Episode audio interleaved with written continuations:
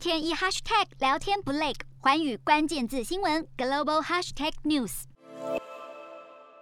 空气品质追踪网站 IQAir 最新年度报告出炉，二零二零年全球空污最严重的百大城市，为亚洲的空气品质拉警报，因为这一百个被点名的城市竟然全都落在亚洲。道路上塞满车辆排放的废气，让空气弥漫着有毒烟雾。IQAir 的年度报告是以空气中的 PM 二点五浓度来评估每个城市的平均空气品质。根据报告，印度是全球空污第一大国，一共有四十六个城市上榜，中国以四十二个城市紧追在后，两国加起来就包办了百大城市中八十八个。另外，巴基斯坦有六个城市被点名，孟加拉共有四个城市入榜，印尼和泰国则各有一个城市上榜。再来看看全球空污最严重的十个城市，其中有九个都来自印度，不过唯一来自中国的新疆和田市却是高居榜首，还是去年唯一 PM 二点五浓度曾达到危害等级的城市。